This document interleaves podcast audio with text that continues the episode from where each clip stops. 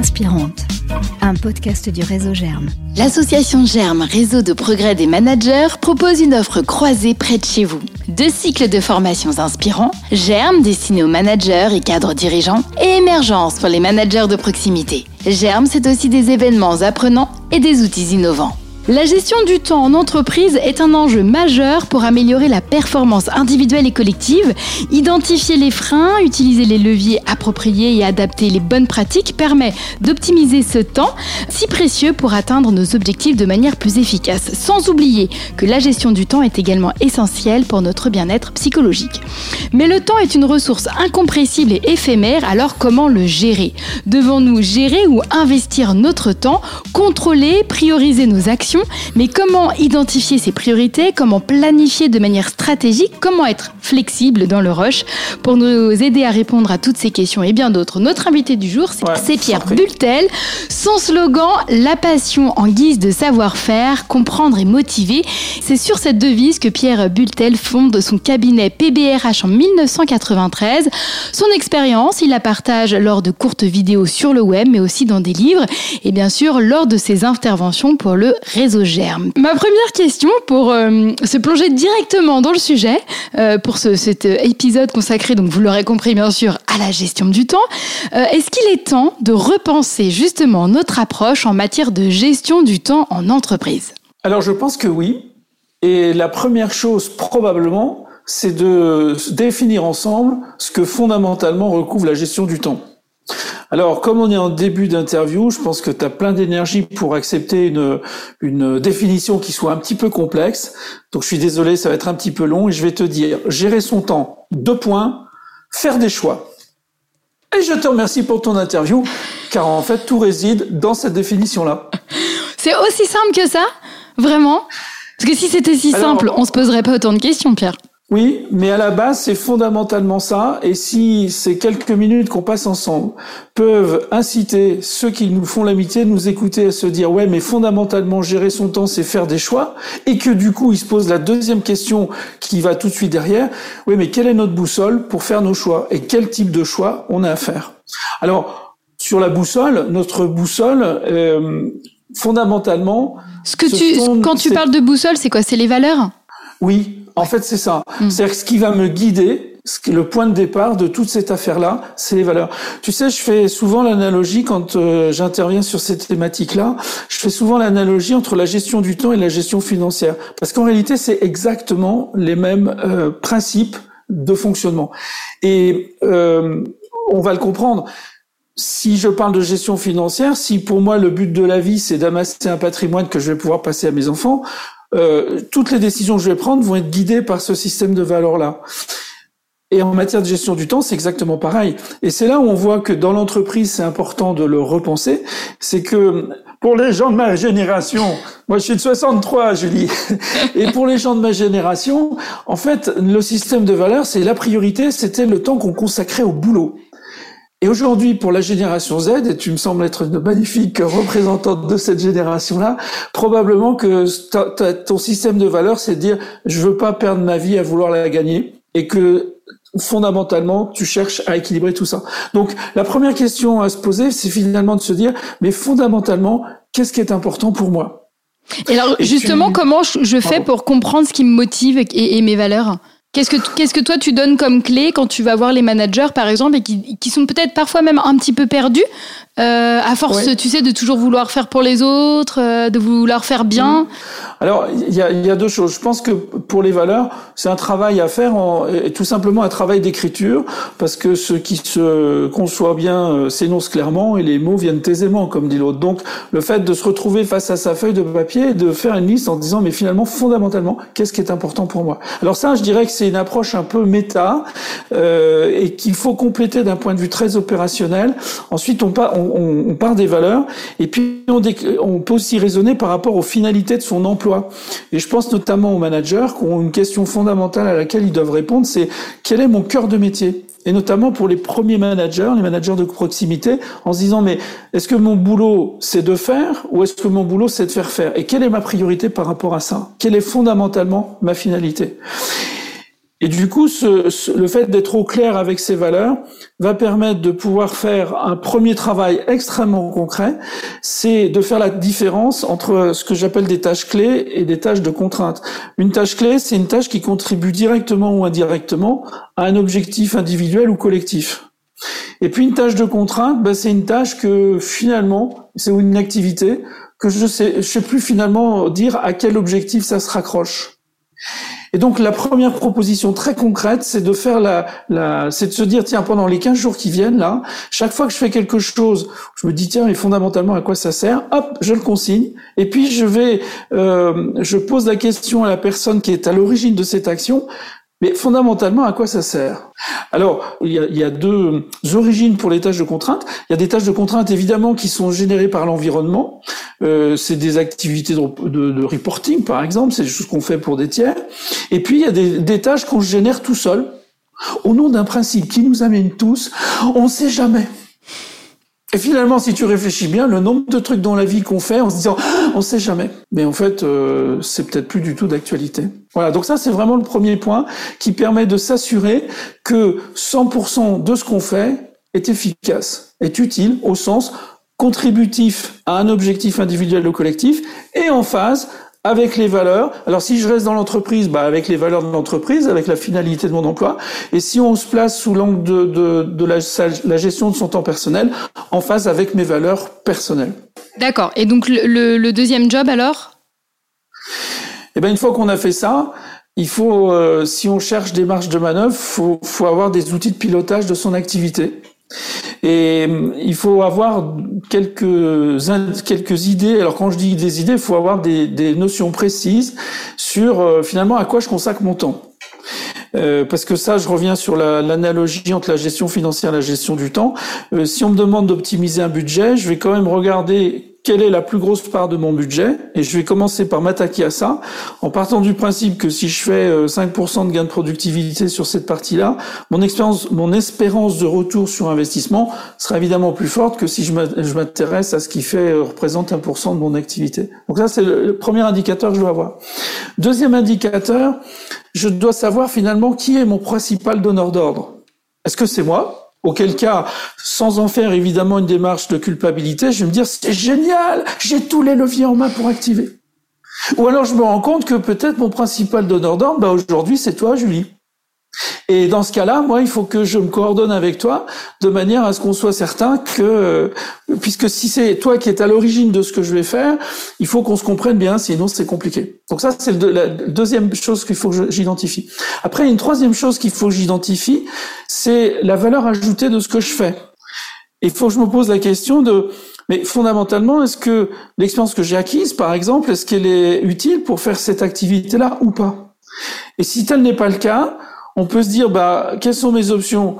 Je peux déléguer, je peux sous-traiter, je peux automatiser, je peux supprimer. Ou alors, je décide de le conserver parce que finalement, c'est pour une part très importante. Quand on est plusieurs dans un collectif, on peut aussi se dire mutualiser. Parce qu'il y a peut-être plusieurs personnes qui font des petits bouts de choses. Et puis, mis bout à bout, bah, ça fait un équivalent temps plein pour un assistant ou que sais-je encore. Mais Pierre, quand je t'écoute parler, j'ai l'impression vraiment que c'est une vraie refonte finalement euh, au sein même de l'entreprise. Ben, en fait, euh, oui. Alors, il y a encore deux indicateurs qui, ce que, dont je vais pas parler et qui vont aller dans le sens de ce que tu dis. Il faut aussi revisiter la perception qu'on a d'urgence. Il faut faire la distinction entre deux notions qui n'ont rien à voir, mais qu'en général on met sous le même vocable. On dit que c'est urgent, alors qu'en fait, il y a deux choses. Il y a, il y a ce qui est une vraie urgence et il y a ce qui est juste arrivé à échéance. Tu vois, aujourd'hui, au moment où euh, on se connecte, pour moi, c'est pas une urgence, c'est juste une tâche qui est arrivée à échéance. Donc, j'ai aucune raison d'être stressé par ça. Et ce qu'il faut apprendre dans les entreprises, c'est à remettre, à replacer euh, l'urgence dans sa vraie définition. Et une urgence, c'est une activité dont la non-réalisation immédiate entraîne des conséquences difficilement réversibles en termes de sécurité, de coût ou de complexité. Et ça n'est rien d'autre. Et du coup, une première décision qu'on peut prendre, puisque gérer son temps, c'est faire des choix, c'est dire plus jamais je n'utiliserai le mot urgent. Plus jamais je poserai la question c'est urgent. Parce qu'évidemment, tout le monde va me dire non. Et chaque fois que quelqu'un me dit Pierre, c'est pour hier, ben, je réponds je suis désolé, dans ce cas-là, je t'ai planté. pour faire prendre conscience que, à part générer du stress, la notion d'urgence, ça sert strictement à rien. Il y a un dernier indicateur, si tu me permets, il y a un dernier indicateur, c'est euh, le la, part d'imprévu. C'est très important de savoir en moyenne sur une alors souvent on prend le mois parce que c'est représentatif de nos activités quelle est ma part d'imprévu? Moi, dans mon cas, c'est 12%. Ça veut dire que dans ma planification d'agenda, il faut absolument que je me réserve 12%. Alors ça peut être une demi-journée, ça peut être euh, l'équivalent de, de, de euh, donc de 4 heures qui vont être réparties. Ça, chacun fait comme il veut, mais c'est finalement de planifier l'imprévu. Mais euh, Pierre, comme son nom l'indique, un imprévu, c'est pas planifiable. Ça arrive au moment où on l'attend le moins. Oui, mais statistiquement, dans n'importe quel boulot, tu as toujours à peu près la même part d'imprévu. Moi, j'ai des clients, euh, je travaille beaucoup avec le logement social dans ces sujets-là, et il y a certains métiers où les gens me disent ouais, mais moi je peux pas m'organiser, mon métier c'est que de l'imprévu. Et en fait, on s'aperçoit qu'en réalité c'est 20%. Donc en fait, c'est une journée par semaine. Si on tu donc la décision qu'ils prennent, c'est que euh, il y a une journée dans la semaine où ils prennent zéro engagement extérieur. Et ils savent, ça c'est super important parce que sinon, tu peux, avant même d'avoir démarré ta semaine, tu n'auras pas respecté tes engagements. Et du coup, ça, c'est compliqué. Donc, si je comprends bien, c'est je mets tout à plat. En fait, je prends une grande feuille, je recommence tout à zéro, euh, je mets mes expériences, euh, les tâches. Est-ce que je peux déléguer? J'ai compris aussi dans ce que tu nous as dit que déléguer, finalement, c'était aussi très, très important. Peut-être que des fois, on se garde des tâches qui, qui, qui nous submergent et pour lesquelles, finalement, euh, mm. on n'a pas un rôle important. Donc, c'est vraiment ça. Mm. C'est en tant que manager, c'est vraiment de me dire qu'est-ce que je dois faire, qui me donne les ordres, à qui je dois les donner? Et ensuite, euh, j'arrête d'employer le mot urgent. Est-ce qu'il y a aussi cette distinction entre urgent et important? Alors en fait, c'est deux choses qui sont. C'est très bien que tu dis ça parce que euh, ça emmène directement à la question de la gestion des priorités. Et quand tu, on parle de la matrice importante et urgente qu'on attribue historiquement à Eisenhower, moi je l'ai revisité en disant en fait c'est pas important non important parce que finalement ça veut strictement rien dire. C'est essentiel virgule par rapport à mes objectifs ou ma finalité ou c'est accessoire virgule par rapport à mes objectifs et finalités. Et puis le deuxième axe, il y a des choses c'est tout de suite. Voilà, là, c'est en train de brûler chez toi, bah, tout de suite, on arrête. Voilà, tu vas. Ou alors, c'est planifiable. Et le c'est planifiable, c'est un peu générique, euh, c'est-à-dire qu'on peut, quand bien même là j'ai des choses à faire euh, dans deux heures, bah pour moi c'est planifiable. C'est, tu vois, c'est pas tout de suite. Et une fois que j'ai fait ça, ça me permet de, de dire que je vais prioriser évidemment ce que je vais traiter en premier, c'est ce qui est essentiel et tout de suite. Et finalement, l'erreur que nous faisons souvent, c'est qu'on privilégie ensuite ce qui est tout de suite et accessoire. Genre, ce que je vois très régulièrement en formation, des gens qui prennent leur téléphone, alors ça c'est toujours un grand moment de bonheur, ils prennent leur téléphone, ils décrochent et ils disent « je peux pas te parler, je suis en formation ». Et là tu te dis « mais quelle est la valeur ajoutée de ce coup de fil à part d'embêter tout le monde ?» Elle est complètement nulle complètement nul. Donc là, on est typiquement sur quelque chose qui est tout de suite. Je pense qu'il faut que je décroche tout de suite, mais c'est parfaitement accessoire. Alors en fait, la question qui est posée, c'est est-ce que je fais le choix du cœur, les émotions, parce que dans la vraie vie, le tout de suite, eh ben, c'est le téléphone qui descend, qui sonne, c'est le pop-up qui sort euh, du mail à Outlook. Euh, alors évidemment, premier conseil pratique, vous me désactivez toutes vos notifications à la con. C'est fini, on n'en veut plus. Surtout, qu'on on, sait le rapport qu'il y a entre euh, les euh, notifications et la dopamine dans le cerveau. Hein. donc euh, on est accro, clairement. Ouais. Mais on va se dire une autre chose, c'est qu'en moyenne, tu peux dire que tu crames. Alors quand je dis tu crames, c'est tu les prends, tu les mets à la poubelle. Tu crames en moyenne 30 secondes par notification. Parce que tu génères un conflit, tu dis je réponds, je réponds pas, ouais, mais en même temps, il a peut-être vu que j'allais voir. Enfin bref, je te la fais courte. Tu fais un simple calcul, tu as 50 mails par jour, ce qui est pas énorme pour certaines personnes. Tu divises par deux, ça fait 25 minutes. Et ben c'est peut-être les 25 minutes qui te manquent pour partir sereinement du boulot en disant OK, pour aujourd'hui c'est bon, je rentre chez moi, je ferai la suite demain. Mais si j'écoute bien ce que tu m'as dit, Pierre, c'est aussi moi en tant que manager euh, de savoir si ce que j'ai demandé, est-ce que je le veux vraiment tout de suite maintenant et je génère du coup une urgence pour mon salarié ou est-ce que finalement ce que j'ai demandé peut attendre? Bien sûr, tu as 100% raison Julie et c'est pour ça que moi je me suis tout de suite passionné pour la gestion du temps, non pas tant dans une démarche individuelle, mais dans une démarche collective et une démarche managériale. Parce que le premier grand levier, on l'a vu, c'est finalement prendre du recul, faire le point sur ses valeurs, ses indicateurs, définir ses priorités, etc. Le deuxième levier, c'est la coopération avec l'environnement. Et notamment, tu as raison de le dire, en tant que manager, c'est de se dire, mais finalement, est-ce que je suis pas la première source de désorganisation de mes collaborateurs parce que je leur demande des trucs au fil de l'eau? Parce que, et ça. Alors, il m'arrive d'être taquin. Et dans ce cas-là, je dis euh, au manager que j'ai, j'ai dit, mais imaginez, vous avez quelqu'un, n'importe quel moment de la journée, il est dispo, il vous répond. Moi, je serais vous, j'en déduirais qu'il a sans doute pas grand-chose à faire. Hein. Alors, il y a, ça, et donc la coordination. Alors, évidemment, il y a une dimension managériale, il y a des choses extrêmement concrètes. Il faut que les managers, ils apprennent à se servir d'Outlook. Qui bossent jusqu'à minuit et qui se flinguent, c'est leur problème. Mais qu'ils arrêtent d'envoyer des, mails à 10 heures du soir ou à 11 heures du soir, parce que ça, ça veut dire, dis donc, Julie, pendant que toi que tu te reposes et que tu fais la fête avec tes copines, je bosse, virgule, moi. Donc, si je maîtrise Outlook, j'utilise la fonction envoi différé du mail parce que si j'étais faire un golf en début d'après-midi, après tout, c'est mon droit. Si je bosse à 10 heures parce que tout le monde est couché, que c'est peinard, c'est toujours mon droit. Mais dans ce cas-là, je fais un envoi différé du mail pour qu'il parte que le lendemain à partir de 9 heures. Alors justement, tu nous as parlé, euh, tu nous as parlé de, de, de leviers, d'indicateurs, etc. Est-ce que tu peux me donner des exemples extrêmement concrets euh, que je peux rencontrer justement euh, dans une entreprise avec un manager, ses salariés, pour justement cette mise en place? Mais vraiment avec un cas concret que tu as vécu, que tu me rapportes bah, le premier, la première chose qu'on j'ai contribué à faire, et c'est moi ce qui fait que j'aime bien intervenir dans des services quand il y a toute l'équipe en place, c'est que on se remette d'accord sur euh, les missions des uns et des autres, qu'on se recale sur cette chose-là, et qu'on soit en mesure d'appliquer ce qu'on appelle le principe de subsidiarité, c'est-à-dire je ne fais jamais au niveau n plus 1 ce que le niveau n peut faire dans les mêmes conditions d'efficacité et de sécurité. Ça, c'est un principe fondamental et ça doit être piloté par le, manager. Ensuite, euh, c'est également d'établir pour notamment les, la gestion des priorités, parce que je t'ai donné avec la matrice d'Eisenhower revisité une approche macro. Ensuite, c'est de créer une liste de questions que tout le monde va se poser et qui permet de prendre la bonne décision au bon moment.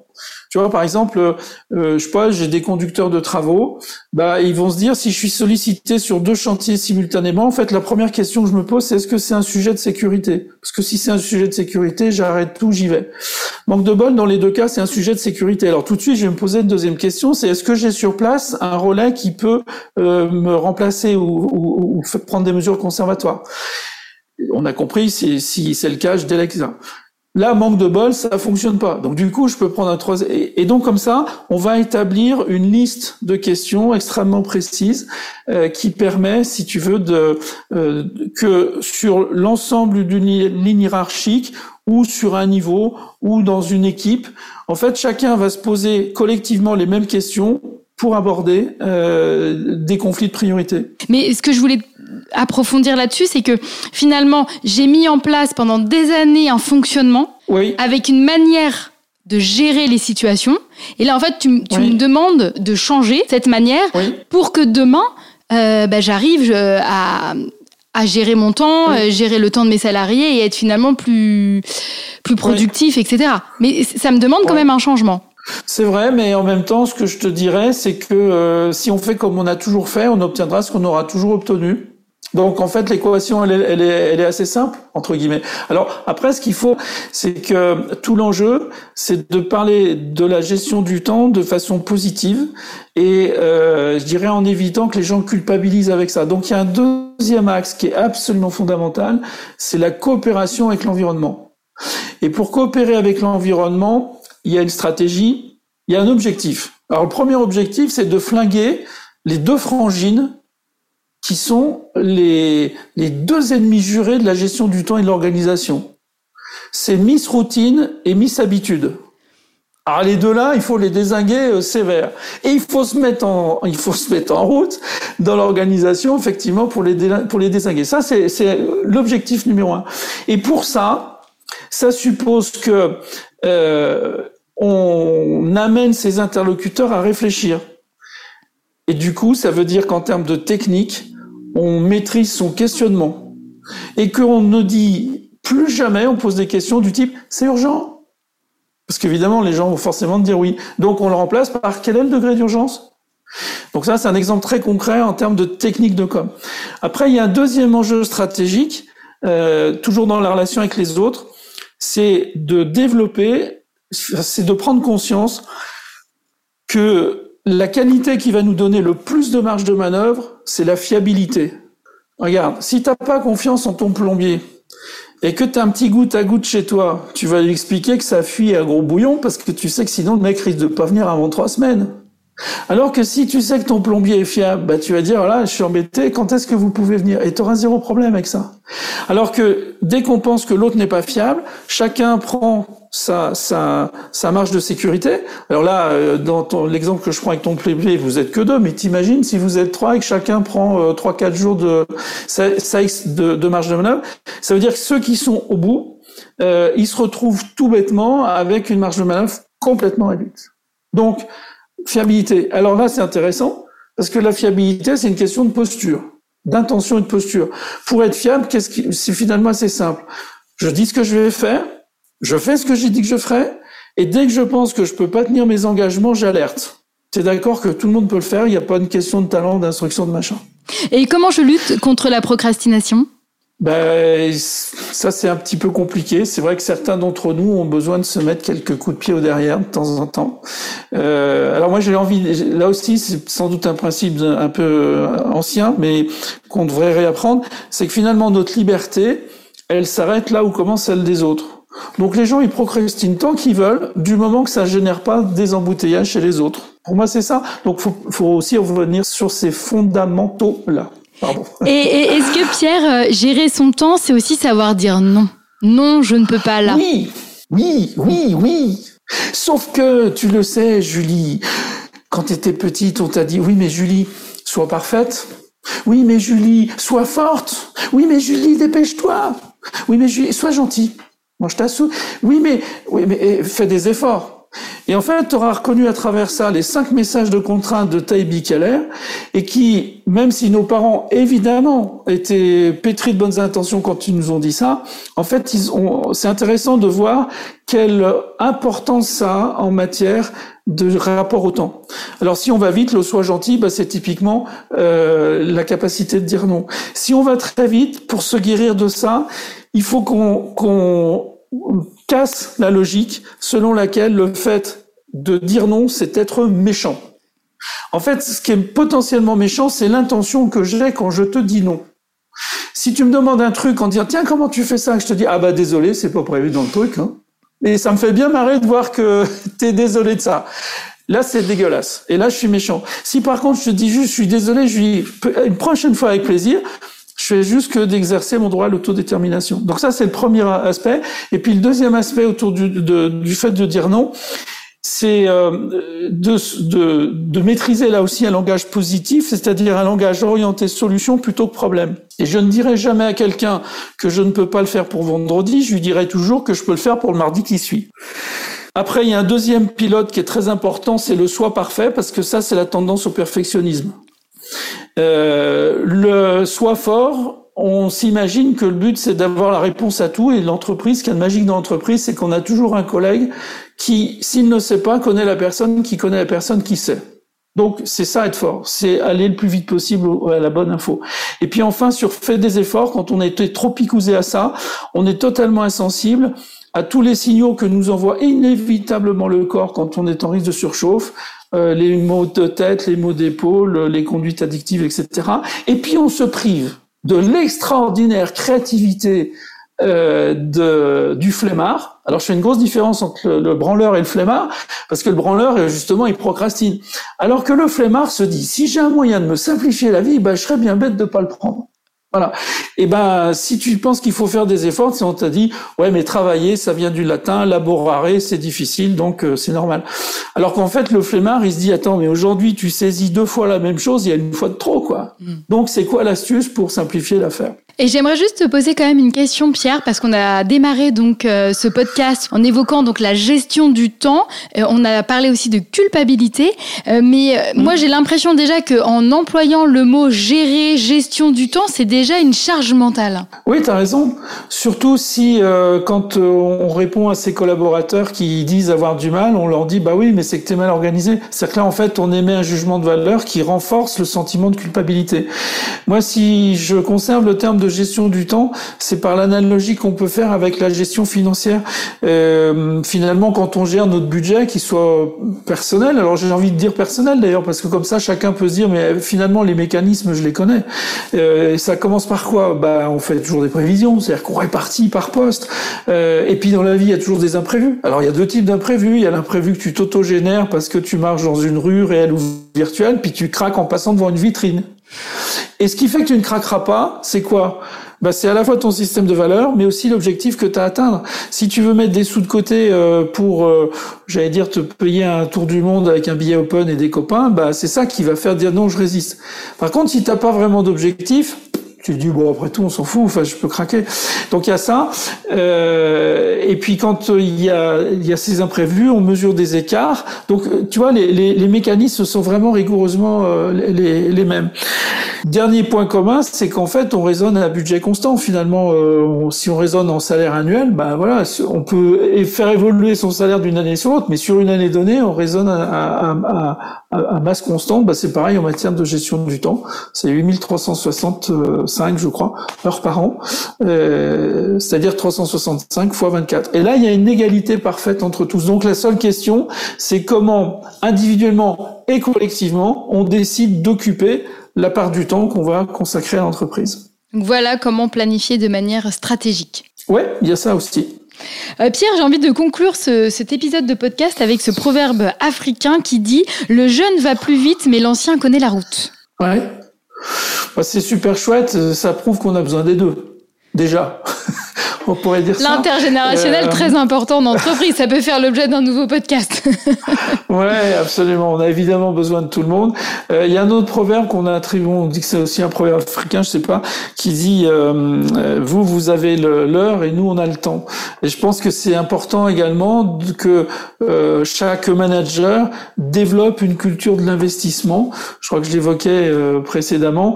C'est vraiment l'idée que on, chacun soit conscient que la préparation, typiquement, je vais te dire, voilà, on parlait de formule, une que j'adore qui dit qui faillit à sa préparation prépare sa faillite. Il n'y a pas de contre-exemple.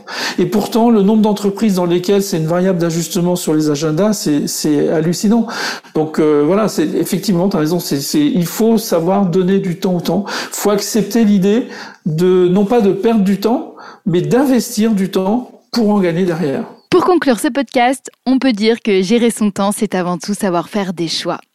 Mais on peut retenir aussi trois grands leviers. Le premier, c'est prendre du recul et faire le point sur ses valeurs et définir ses priorités. Le deuxième levier, c'est la coopération avec l'environnement. En tant que manager, suis-je la première source de désorganisation de mes collaborateurs? Le troisième levier, la part du temps que l'on consacre à l'entreprise, un peu comme on le ferait dans la gestion d'un budget. La graine inspirante, un podcast du réseau Germe. Conjuguer performance économique et progrès humain avec Germe, le réseau de progrès des managers. Restez à l'écoute. À très vite pour un nouvel épisode de La graine inspirante, un podcast proposé par Germe.